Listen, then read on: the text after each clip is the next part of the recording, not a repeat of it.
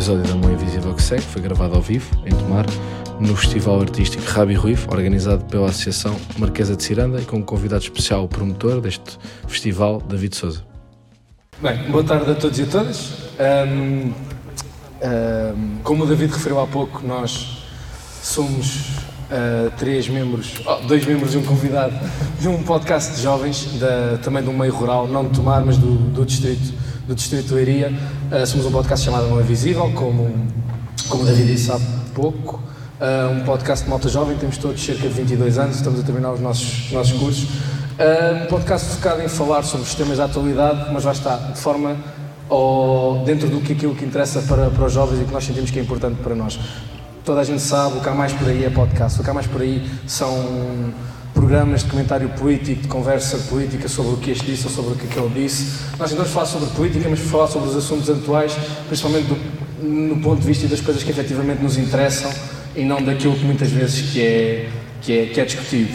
Passando à nossa apresentação, eu sou Ricardo Andrade, sou normalmente o moderador e moderador participante deste, deste podcast, tenho 22 anos, sou estudante de Engenharia no, no Norte, na Faculdade, na Universidade do Minho, em Guimarães. Uh, aqui comigo o meu camarada de podcasts, Rodrigo Andrade, uh, licenciado em Ciência Política, mestrando também em Ciência, em ciência Política.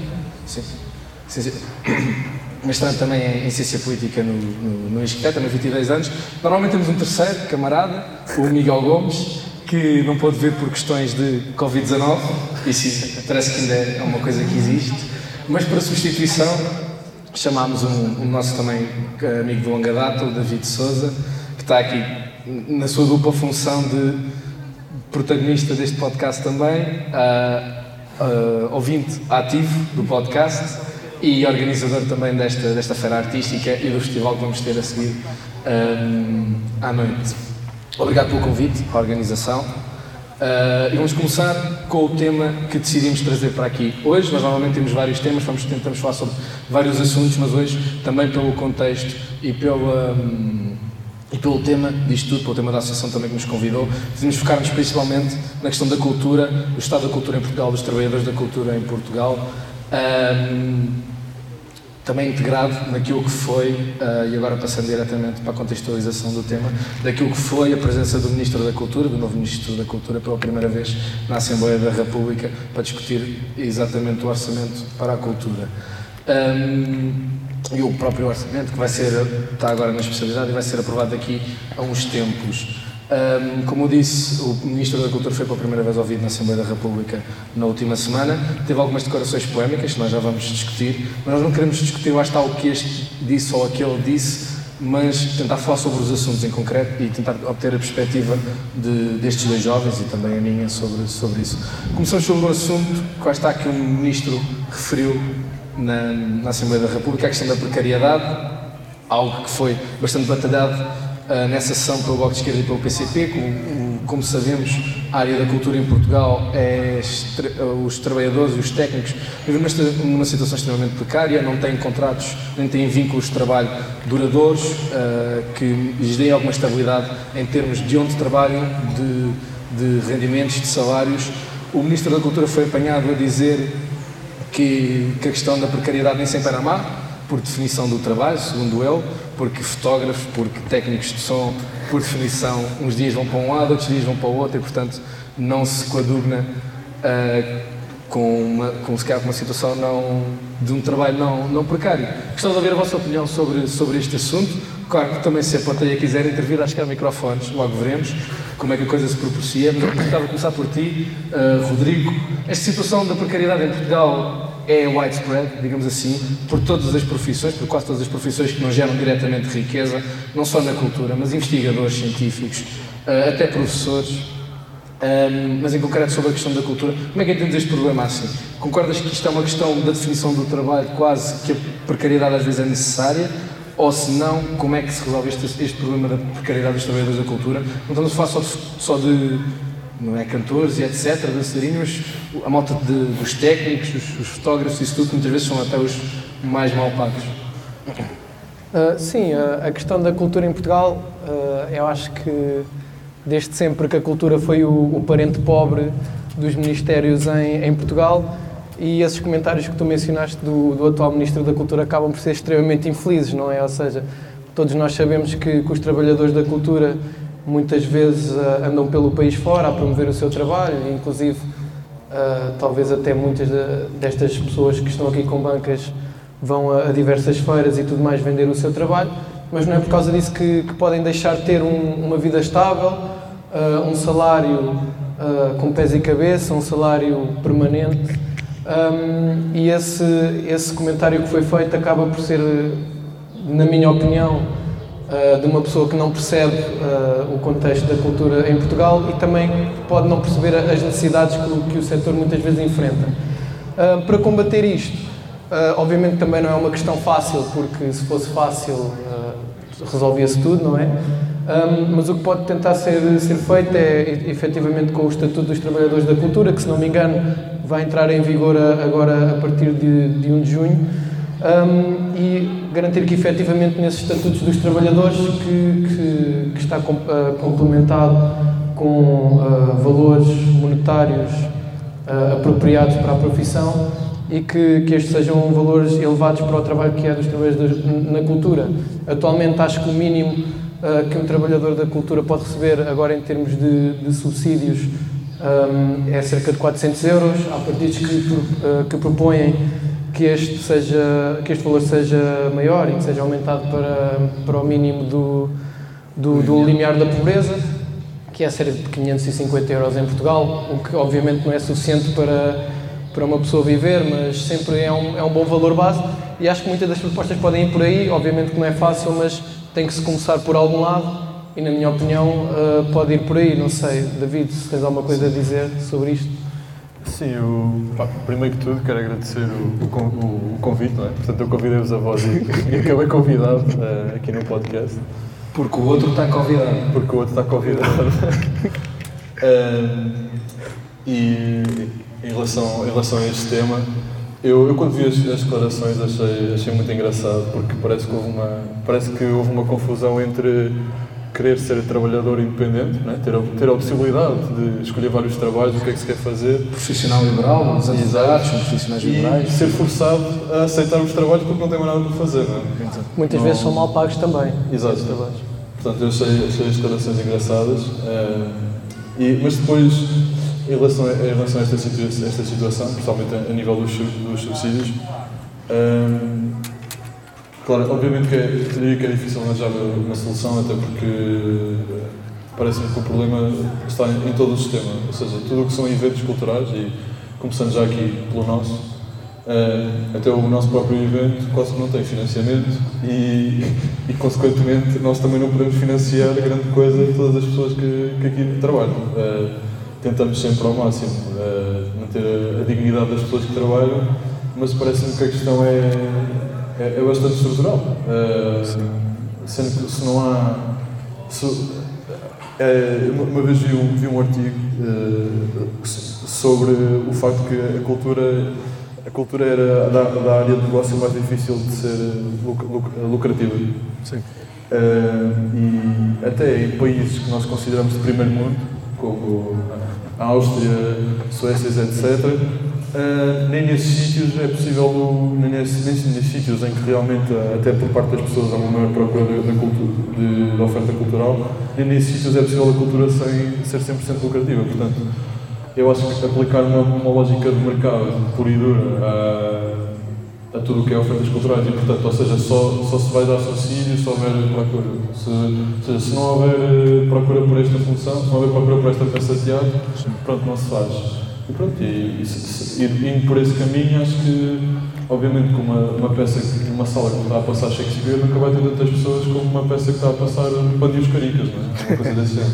Sim. Portanto, acho que se não houver esse investimento uh, e, e todos os técnicos e etc., se o Estado não fizer essa função, uh, obviamente que uh, a cultura vai se degradando né? e toda a estrutura. Sim. Sim. Eu gostava de explorar um bocadinho mais essa questão dos subsídios e, e, do próprio apoio social que o Governo pode dar aos trabalhadores da, da cultura. O Rodrigo há pouco estava a falar do novo estatuto do trabalhador. do trabalhador cultural, acho que é, do profissional da cultura, que no fundo a ideia é que quando não estão a trabalhar terem acesso quase como a um subsídio de desemprego que, como o Rodrigo disse, seria ali perto do limiar da pobreza, que lá está. Seria, por exemplo, um mês em que um fotógrafo, por acaso, não tem evento nenhum, etc., teria a receber esse, esse, esse apoio.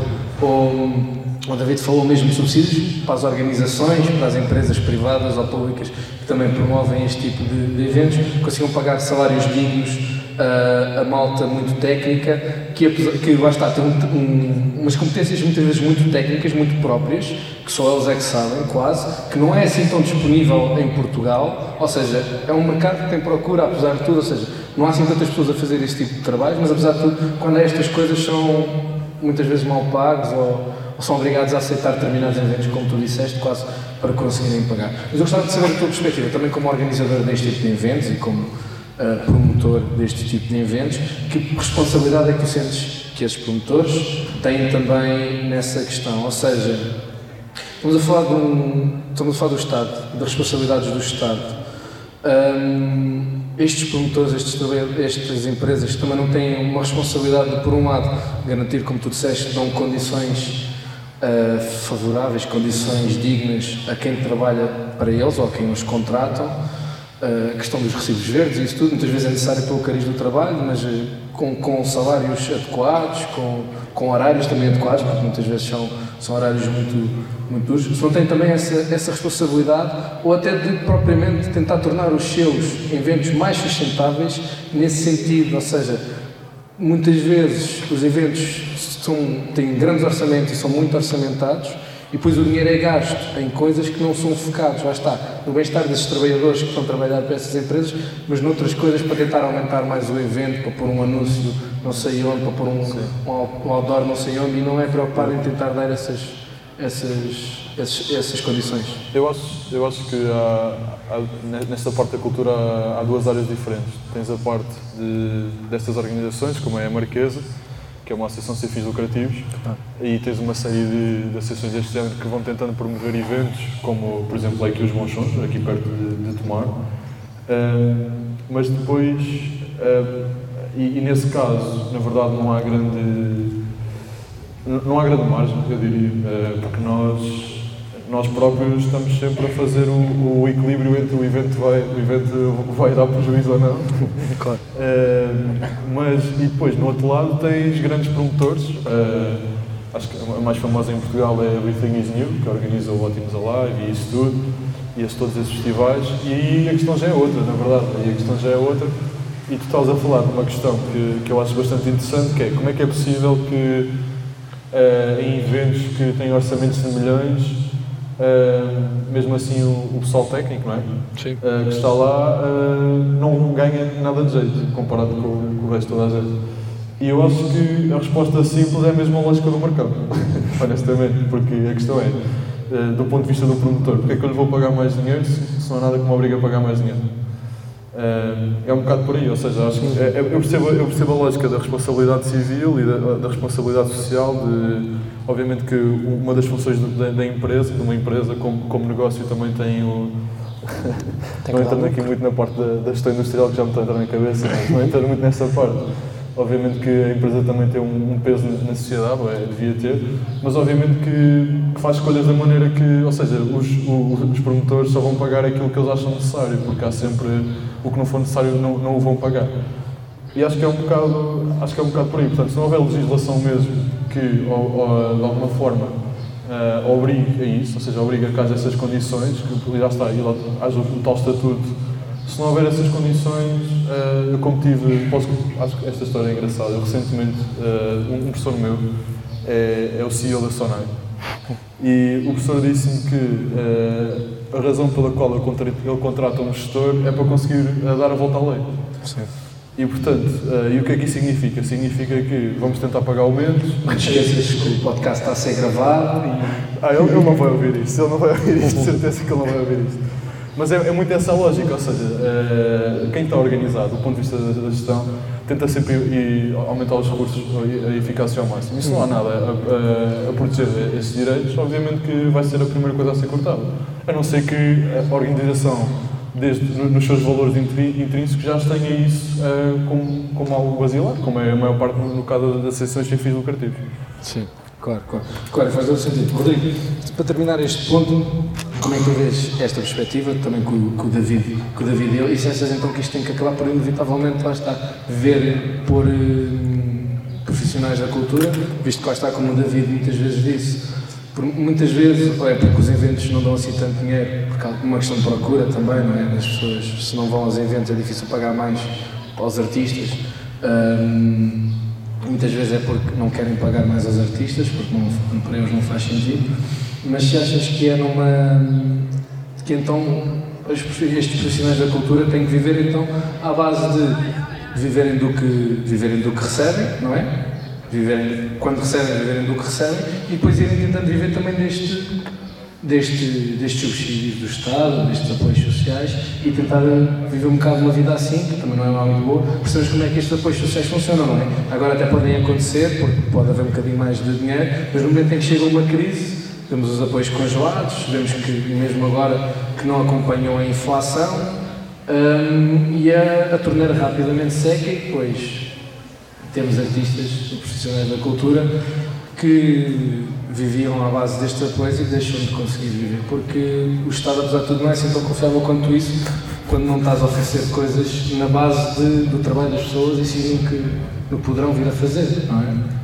Sim, uh, obviamente que muitas vezes podemos dizer que o Estado não é tão confiável uh, quanto isso, mas acho que o que nós podemos observar também agora na atualidade é que o setor privado, pelo menos na, parte da cultura, é como o David disse, uh, se calhar não, não complementa ou não respeita na totalidade os trabalhadores da, da cultura um, e paga os mínimos dos mínimos dos mínimos uh, para também tentar ter o máximo lucro possível. Obviamente que isso é a lógica do, do mercado, é, é ter o, o, maior número lucro possível.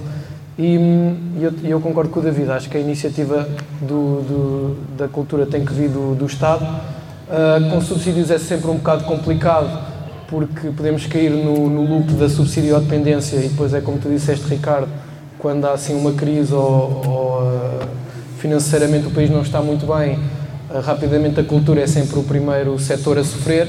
O que eu acho que, que, que deve ser feito é tem, tem que haver um incentivo uh, na parte educativa para que as, os jovens desde, desde pequenos comecem a dar importância à cultura e que gastem dinheiro na cultura porque Uh, eu, pelo menos, sinto que hoje em dia poucos jovens, não só da nossa idade, mas mais jovens ainda, vão ao teatro. Muitas, muitas das vezes, até porque também ir ao teatro poderá ser caro, mas também, se calhar, não gastam muito dinheiro em eventos culturais. Um, e isso é não só uh, devido a, a, motivos financeiros, mas também culturais e, e, estruturais, em certa medida, em que acho que o Estado deve, deve incentivar esses jovens a a consumir cultura. E, e, uma das medidas que podem, podem ser aplicadas é uh, dar cheques, cheques ou vales de cultura, como queiram chamar, uh, a todos os jovens ou a todos os jovens que façam 18 anos para terem efetivamente um valor fixo que possam gastar uh, em qualquer evento cultural que possam ter, que possam preferir durante o ano. Um, e, efetivamente na, na, educação das escolas, através nomeadamente da, da disciplina de cidadania e cultura, acho que é esse o nome se não me engano, um, integrar no, no programa escolar uh, coisas relacionadas com cultura que é preciso preservar, até porque a cultura muitas das vezes é, é o motor da sociedade e, e de um povo. Um, e acho que estamos em tomar, acho que dizer que a cultura é o motor de uma cidade, acho que não é descabido. Um, e acho que muito tem muito vir, que vir por aí. Sim, isso é uma questão interessante também, a questão dos jovens, não é? Porque vivemos um bocado neste loop. A cultura muitas vezes é cara de ir, teatros como o Rodrigo, por exemplo, há muitos teatros que são. Duvidoso. É uma afirmação caros. Eu diria. Podes, podes. Sim. Eu, eu, não sei se é assim tão caro, não é? Um bilhete, um bilhete de um dia na queima custa 10 euros, não é? Ah, sim, sim. Não, mas isso é uma questão de indicação, como o Rodrigo estava a dizer. eu acho que, é? eu acho que é uma questão de opção. Sim, sim, acho que é uma questão de opção, não é? Sim, um bilhete sim, de um dia na queima custa 10 sim. euros. Um bilhete no teatro em um, um, bilhete no teatro. Eu passo, nós vamos costumar ir lá uhum. ao São João e aquilo tem, tem, tem desconto de 50% para os estudantes. Uhum. Portanto, acho que só é uma questão de opção. Acho que a questão tem mais a ver com, lá está, com, com a abordagem. Mas talvez nem todos os teatros tenham esse, esse desconto. Pelo menos eu sei que, por exemplo, em Lisboa, acho, que, Lisboa okay. acho que não há essa, essa opção. Mas mesmo, sei lá, Gulbenkian em Lisboa, ou seja, há várias opções. Acho que é uma questão de, mesmo na, na parte da escola, eu Uh, felizmente tive a possibilidade de estar no, na música, no articulado, e vejo a diferença de a Hum. música, quando, pelo menos na altura, quando era ensinada naquelas disciplinas que ninguém quer saber, honestamente, não é? Cidadania, não sei o quê, é que aquilo, aquilo, tá, aquilo é logo um nabo morto, porque o professor não quer saber, Hum. o, o currículo em si é um bocado muito vago, vamos aqui falar de umas coisas, pelo menos na minha altura era, espero que agora não seja, mas na minha altura era. E isso acho que, lá está, se não há, se não há essa valorização desde o início, de- de- de- eu acho que a questão é as pessoas, os jovens, verem valor no que estão a consumir. Se, se os jovens não são educados a ver valor na cultura, eh, nunca, vão querer, nunca vão querer consumir. Ou seja, mesmo que aquilo custasse 2 euros ir ao teatro, quem é que ia lá? Qual é que era, se tu baixasse o preço de 10 euros para 2, qual é que era a porcentagem de pessoas qual é a motivação, não é? Qual é que, as pessoas não querem ir porque não querem gastar dinheiro, não é? Uma coisa é ir à ópera que são 50 euros, agora ir ao teatro, não sei, eu acho, eu acho que é mesmo, acho que a educação é mesmo a parte mais importante. Sim, mas também há uma questão aqui importante. Quando estamos a falar dos jovens ir à cultura, hum, nós sabemos, se calhar, muitos de quem, muitas das pessoas que vão à cultura lá está. Por exemplo, em Lisboa, são sempre os mesmos velho- velhotes de 50, 60, 70 anos que vão às peças de teatro todas, no Dona Maria, não sei o quê, ou vão à Comuna, etc. É sempre a mesma malta. E são esses que gastam ao dinheiro. Eu também funciono aqui um bocadinho como advogado do diabo aqui na, nesta, na, na, na discussão, para tentar motivar a discussão entre vocês os dois. Mas quando estamos a falar de jovens, jovens que têm dificuldade em ter um emprego, muitas vezes, porque não são empregados, ah, têm dificuldade em ter uma habitação própria, não têm e vivem com os pais. Também estão numa situação de precariedade, muitas vezes, porque a precariedade existe em quase todos os setores em Portugal, exceto naqueles que geram efetivamente riqueza direta, não é? Ah, a não ser que trabalhes para, para a Deloitte, és precário quase. Até os, até os enfermeiros são precários, os professores são precários, os investigadores científicos são precários. Precários porque têm contratos de seis meses, é isso que eu quero dizer. Hum, estes jovens estão nestas situações, que saem dos cursos, os seus cursos assim, trabalham nas caixas de supermercado, até vamos para outro nível, uh, whatever. Como é que podemos pedir a estes jovens para, para, irem, para irem ver uma peça de teatro ao fim de semana? Ah, olha, eu honestamente acho que vou dizer mais ou menos o mesmo, que acho que é uma questão da opção, porque tu vês esses jovens na mesma a fazer, eh, gastam, não, não, vão ao, não vão ao teatro, vão sair ao, ao não é?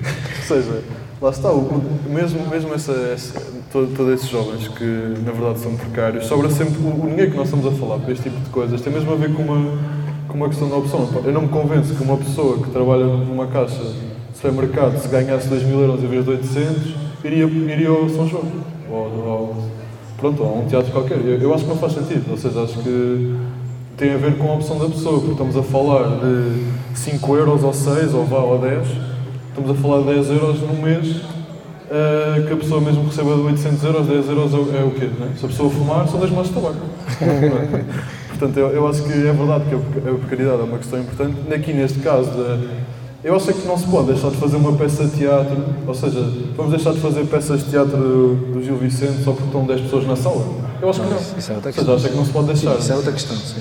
Pronto, ou seja, eu acho que tem que se assumir que eh, não se pode aplicar a lógica de mercado a este, este tipo de coisa. E o que é que eu ia dizer com isto? Quer dizer que não se pode fazer a peça só se a peça for lucrativa. Ou seja, tem que se fazer a peça e sabendo que o retorno que a realização daquela peça vai, ser- vai ter não é só monetário, mas é o impacto cultural que isso vai ter nas pessoas. Depois o que é que vai acontecer? Vai deixar, as pessoas vão deixar de consumir o Gil Vicente, vão deixar de con- consumir os autores, ou seja, acho que não se pode aplicar uma lógica estritamente eh, financeira, monetária, ao retorno que é realizar esse tipo de evento. Sim. Além do, do dumping down da juventude, não é? Estamos a falar de se começam a ver, lá está com os grandes autores como estás a referir, mas propriamente os autores que existem agora mais velhos que não conseguem fazer uma vida a 100% completa na área da cultura, como é que também motivamos os jovens a prosseguir esse caminho, mesmo que tenham qualidade e capacidade. Também estamos a reduzir uh, a quantidade, uh, a massa de pessoas que vão para essas,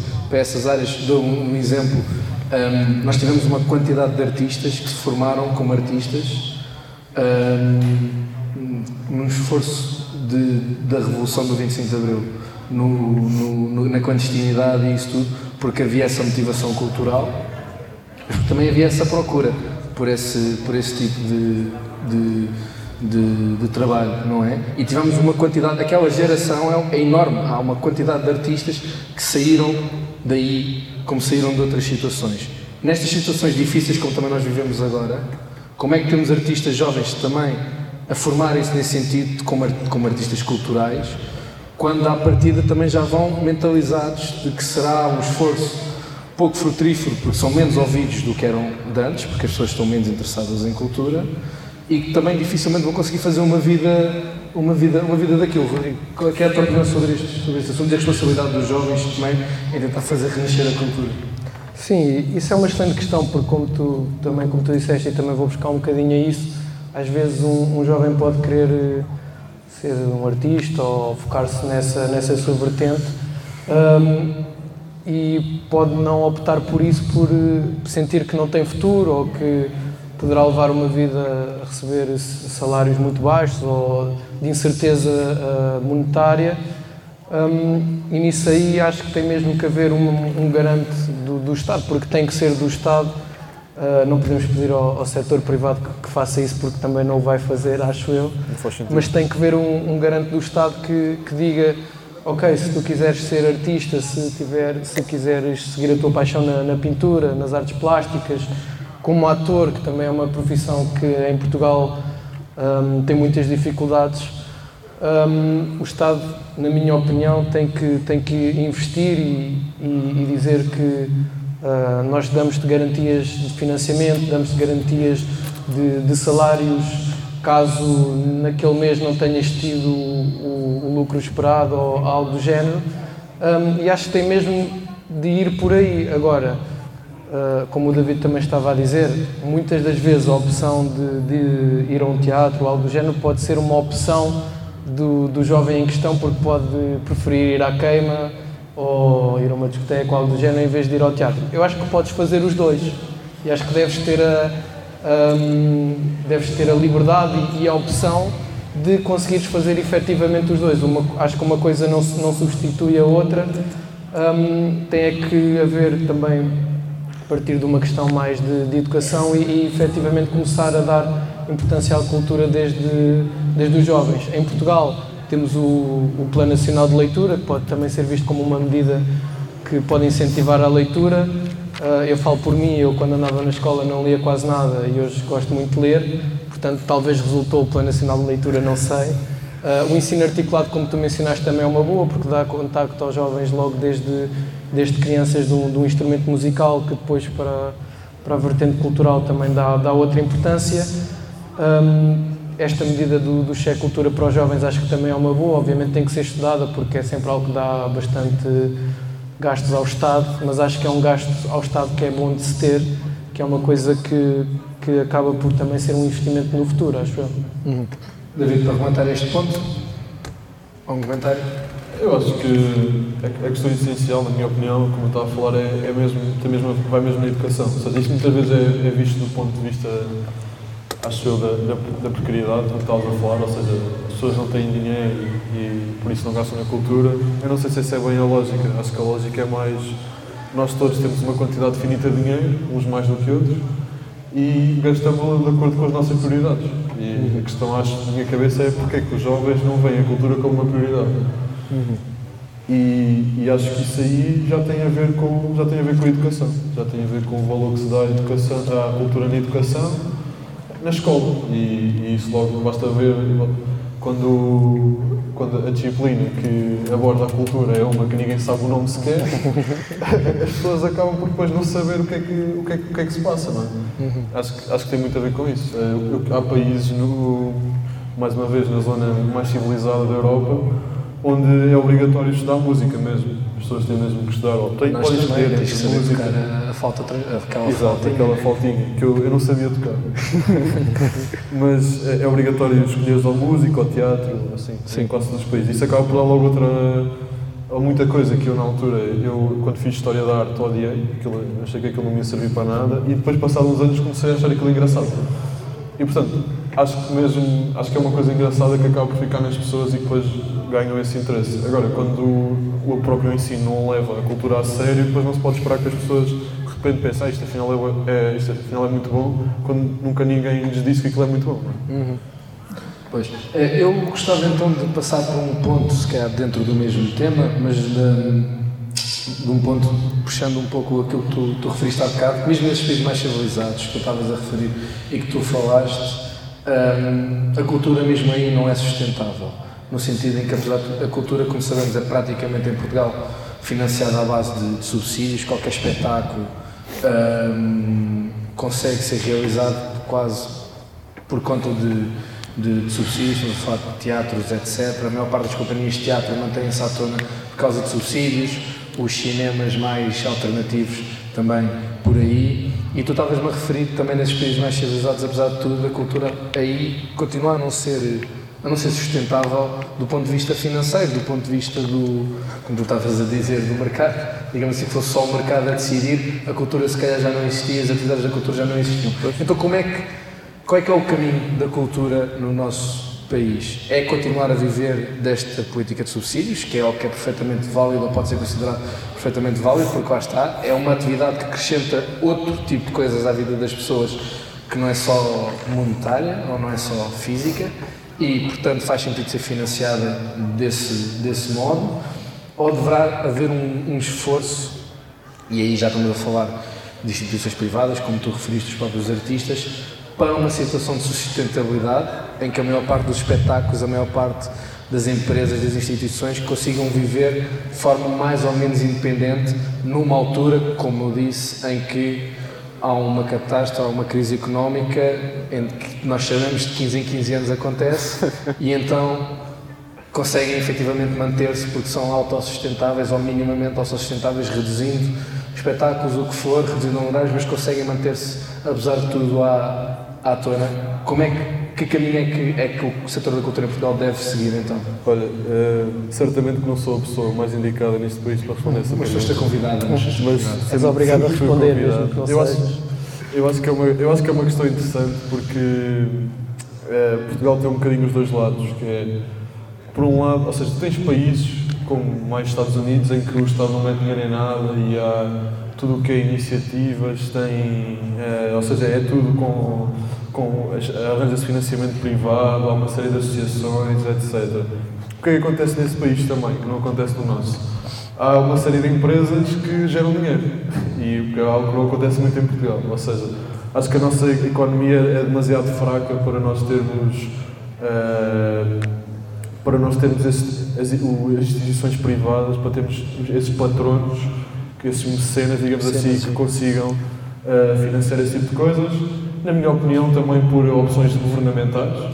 Portanto, acho que, são, acho que tem, tem a ver com a, como a nossa estrutura está, como a nossa economia está estruturada, até a nível de impostos e assim, não propicia muito que uh, haja esse grande amontoamento de, de, riqueza que vai acabar, eu na minha opinião, acaba sempre por uh, também ir, ir, ir, para esses lados. Como, eu diria que em Portugal, neste momento, as únicas a única fundação que existe desse género é a Fundação José Neves, que é do dono da Farfetch. Sem ser a fundação. Pá, os outros já estão. A Gulbenkian já, já foi. Estou a falar em termos de mecenato. Estou a falar em termos de mecenato. Neste momento é a Fundação José Neves, a EDP faz porque pronto, já está na bolsa e, e convém. De resto não, não há assim grande coisa. Uh, portanto, isto para dizer que mesmo o espírito, eu acho que também é, não se pode aplicar receitas sem olhar para, para, a cultura portuguesa e para o espírito português. O espírito português, no geral, não é muito de, ok, eu vou arranjar financiamento, eu vou. Não, não é muito por aí, ou seja, eu acho que vai, tendo em conta a nossa cultura, vai, vai estar muito sempre envolvido nos subsídios. Uh, não vejo uma, uma maneira de não ser. A minha expectativa é que nós, economicamente consiga, consigamos ter crescimento, pela primeira vez nos últimos 20 anos, seria engraçado. Se conseguíssemos ter crescimento económico e as pessoas conseguissem ser melhor pagas e etc., podíamos ambicionar um dia que esta área também fosse sustentável, ou pelo menos que, havendo sempre subsídios, é que, é que o problema é que neste momento, mesmo com subsídios, as pessoas não conseguem viver decentemente. Sim.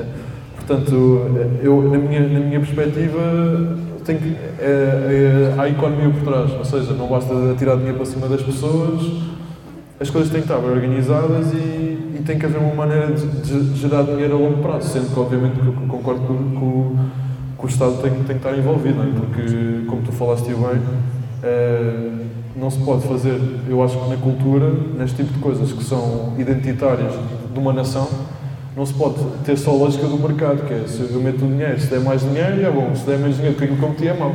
Portanto, acho que tem que, tem que se ver o retorno que tem intelectualmente na, na, nas pessoas, no desenvolvimento das pessoas.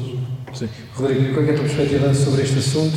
Ah, está, o David introduziu uma outra variável, que é no fundo o subsídio privado, que é o mecenato, ou seja, que é dinheiro dado quase, digamos, em fundo, fundo perdido, que se calhar é uma terceira via, fora os subsídios do Estado, ou os espetáculos efetivamente pagarem-se eles próprios. Dentro destas três avenidas, ou do mix destas três, faço a mesma pergunta que fiz ao David. Um, como é que, que, que caminho é que vamos seguir a partir daqui? Eu acho que o mecenato cultural em Portugal das iniciativas privadas é importante, mas acho que também não podemos basear toda a atividade cultural nisso, até porque não é, não é, não é, não é certo, ou seja, é algo que, não, que acaba por não ser seguro porque se, se essa empresa ou se esse fundo quiser uh, se lembrar de um dia para o outro, olha, afinal este ano não vou gastar dinheiro nenhum para a cultura, rapidamente faz essa decisão. Um, e acho que um, um, dos fatores que também é importante mencionar, que ainda não falamos aqui, é muitas vezes o, o papel que as autarquias locais têm no, na, na, difusão da cultura a, a, nível local. E nisso, se calhar, o David poderá falar o, um bocadinho melhor uh, com a, a, a, ligação que a, que a Marquesa de Ciranda poderá ter com o município aqui tomar, mas muitas das vezes os municípios as, e as freguesias locais também estão um bocado apagados do, do setor cultural uh, os apoios à, às associações e as, as associações culturais e recreativas uh, muitas das vezes não é o não é o melhor e deixam também essa vertente da sociedade um, morrer um bocado. Então também acredito que se houver um maior, um maior apoio das autarquias locais para, para a cultura, para as associações locais, que muitas das vezes são o grande motor da vertente cultural uh, de, de, das suas autarquias, um, vejo esse, esse papel da, cultura em Portugal também a mudar, porque obviamente nós temos um Estado central que, que tem as suas competências, mas muitas das coisas também passam pelo, pelas autarquias locais, por exemplo, não sei se é algo que acontece aqui em Tomar ou não, mas uma das, algumas medidas uh, que, que acontecem em municípios, uh, em vários municípios em Portugal, é que uh, as atividades, as associações recreativas e culturais não precisam de pagar IMI nas suas sedes, que é algo que logo libertaria mais dinheiro para, para, para investir nas suas atividades culturais. Sei que isso acontece pelo menos no, no Conselho de Óbidos. Portanto, há muitas, das, muitas destas coisas também uh, caem na, no colo, digamos, dos municípios e acho que, que não podemos falar de, desta questão sem, sem, sem falar dos municípios, até porque muitas das vezes são eles que conhecem melhor a realidade local e são eles que poderão saber melhor uh, que medidas tomar para, para incentivar a cultura no, na, nas suas próprias localidades. David, algum comentário final sobre esta questão mais local de, do, do, do trabalho das autarquias? Devo dizer que o, que o Rabi Rui veio apoiado pelo município de Tomar, portanto não posso... E ainda bem, assim é que deve ser. Ainda bem. Uh, mas, assim, eu, obviamente que, que, obviamente que o papel das câmaras municipais é muito importante na, na cultura, eu acho porque, lá está, sem ser tudo o que são iniciativas não, eh, que não são privadas, essas associações sem fins lucrativos, acabam por ter todas normalmente uma dinâmica mais local. e se não forem as câmaras municipais a apoiar esse tipo de, de, de, acontecimentos ou esse tipo de organizações, tem, acontecem coisas esporádicas, como por exemplo os bons shows, que acho que é um, evento raro em, Portugal uh, e que surgiu e que aconteceu por enorme resiliência dos organizadores que durante imensos anos conseguiram manter aquilo que quase sem apoio nenhum e depois quando se tornou um sucesso então já era, já era engraçado apoiar os bons shows. Um, mas acho, mas falando numa questão, uh, se ligarmos isto com a parte do estatuto dos estatutos do, tra do trabalhador da, cultura. Profissional cultural. Profissional cultural, peço desculpa. Um, eu acho que não é bem a mesma coisa, porque se tu fores ver, uh, nas, nas, eu diria que a maior parte das associações que uh, atuam a nível local não têm esse tipo de não têm esse tipo de, de função ou não têm esse, não empregam esse tipo de pessoas uh, mesmo uma companhia de teatro ou seja, se formos, olhar para municípios como, uh, sei lá, eu conheço por exemplo Viseu, em Viseu já existe alguma procura, já, já justifica, agora aqui em Tomar não, não, é, não existe essa necessidade. Uhum. Uh, e esses profissionais muitas vezes são mais em part-time do que outra coisa e mais em hobbies, não é? Exato, ou em, acabam por ter outros, outros trabalhos, vão, vão ligando com, com outras coisas, uh, mas também, honestamente, para mim, volta um bocadinho ao mesmo, que é a questão que não há, não há, não há procura, não é? Se toda a gente em Tomar quisesse ver teatro, havia teatro, se, não é? Se, se toda a gente, se as pessoas realmente procurassem, há uma regra muito engraçada na na, na, Alemanha existe uma regra que é tem que haver uma orquestra por cada um milhão de pessoas no país. Se houver numa região houver um milhão de pessoas, o Estado financia uma orquestra.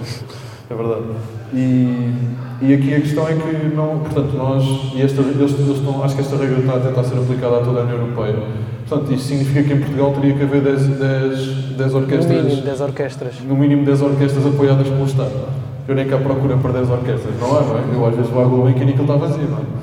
portanto, se a Gulbenkian não, não, não enche, portanto, para mim tem mais a ver, mais uma vez, com, com, a, questão, com, com a questão educacional. Eu acho que se, se não houver a procura, obviamente que isto nunca pode ser eh, totalmente financiado.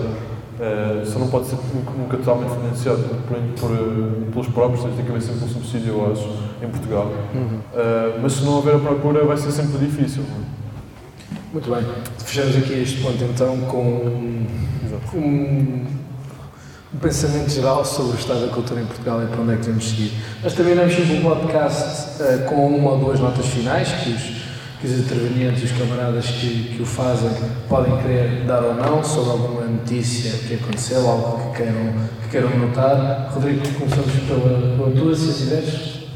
Sim, a, nota que eu queria dar é não sei se foi ontem ou, ou anteontem que, que, se, que saiu a notícia que, que, o governo espanhol está a pensar em implementar uh, três dias de licença menstrual, o que significa que, pronto, eu vou tentar explicar, não sou especialista, mas uh, se não me engano, uh, a, a mulher em questão, se, se tiver comprovado pelo, pelo seu médico de família que uh, passa muito mal com, com dores menstruais e tem muitas dificuldades durante o, o seu período, uh, poderá tirar três dias e ficar em casa três dias.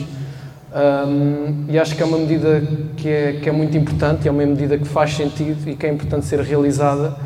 E eu li, inclusive, li alguns que, que se, se, fossem os homens que tivessem período, esta, esta questão já tinha sido legislada há muito tempo o que eu acredito, uh, acredito que, que, que, seja assim. Um, portanto, acho que espero que, que Espanha efetivamente concretize essa medida. Espero que essa medida seja seguida por Portugal e pelos restos dos países da Europa. E, e inclusive, uh, obviamente, que o argumento básico que pode ser utilizado é: ah, depois as mulheres vão, vão todas utilizar isso e vai sempre haver pessoas a aproveitarem-se há pessoas a aproveitarem-se todo o tipo de legislação possível. Uh, o que é importante é que há pessoas que efetivamente vão, vão, vão beneficiar desta medida e acho que, e, na minha opinião, esse, esse é sem dúvida o ponto mais importante. Uh, portanto, queria só deixar essa nota e também uh, ligar, a, de certa forma, a audiência para este tema e que também para pensarmos um bocadinho sobre isto e, e acho que, é, que pelo menos que é um tema super importante e relevante. Só por curiosidade, já, isso já foi implementado em algum país? Já houve algum país que implementou essa medida? Sim, se não me engano, existe no Zâmbia, no Zâmbia? Não Taiwan.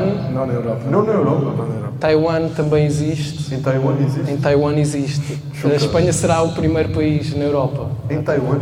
Em Taiwan. Tenho que ir pesquisar. Tens que ir pesquisar mais sobre Taiwan. É Parece-me que Taiwan não é um país que seja muito respeitador dos direitos dos trabalhadores. Nem Zâmbia, né? Zâmbia. Pois é, não sei como é que. Estou curioso. Mas, mas pronto. Ok, David, tens alguma nota final lá? A minha nota queria agradecer uh, a vocês, dois terços da mão invisível, que conseguiram, dois terços da mão que estiveram presentes. Uh, e obrigado por terem vindo aqui, terem, terem feito parte aqui do, do Rabi Ruivo.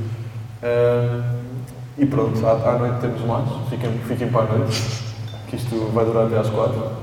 Uh, e pronto, espero que tenham gostado. Obrigado, David. Obrigado. Uh, bem, te, terminamos então aqui. Eu, eu, gostaria de dar a minha, a minha nota final sobre uma notícia que saiu também há pouco tempo, sobre também dentro do direito das mulheres, já sobre a questão do, do aborto depois daquilo tudo que aconteceu nos Estados Unidos e que as pessoas sabem sobre a decisão do Supremo Tribunal sobre o, Roe v. Wade, por coincidência ou não, uh, em Portugal saiu uma notícia de que os médicos do público seriam beneficiados se os seus doentes uh, ou seriam prejudicados se os seus doentes tivessem, por exemplo, abortos.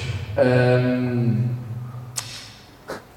fico, eu, eu, fico contente com o meu país, digamos assim, mas com o facto de eu, essa medida foi imediatamente, ou passados uns dias, digamos, cancelada, ou a, a quem tomou essa decisão voltou atrás por causa de alguma, por causa de muita da, da polémica que gerou muito, da muita azia e bem que gerou de, dentro da, da população. Isso dá-me orgulho deste país perceber que, que, apesar de tudo, ainda há alguns direitos e alguns deveres que cá em Portugal não são ultrapassados e são defendidos um, e que, apesar de tudo, ainda, ainda são respeitados, ou por outra é ouvida a opinião das pessoas, mesmo que algumas pessoas não os queiram respeitar, não conseguem não os respeitar porque o resto da população não, não, não, deixa, não deixa que esses direitos sejam, sejam, sejam quebrados, sem dúvida. Exato. Não queria, desculpa, interromper a tua conclusão.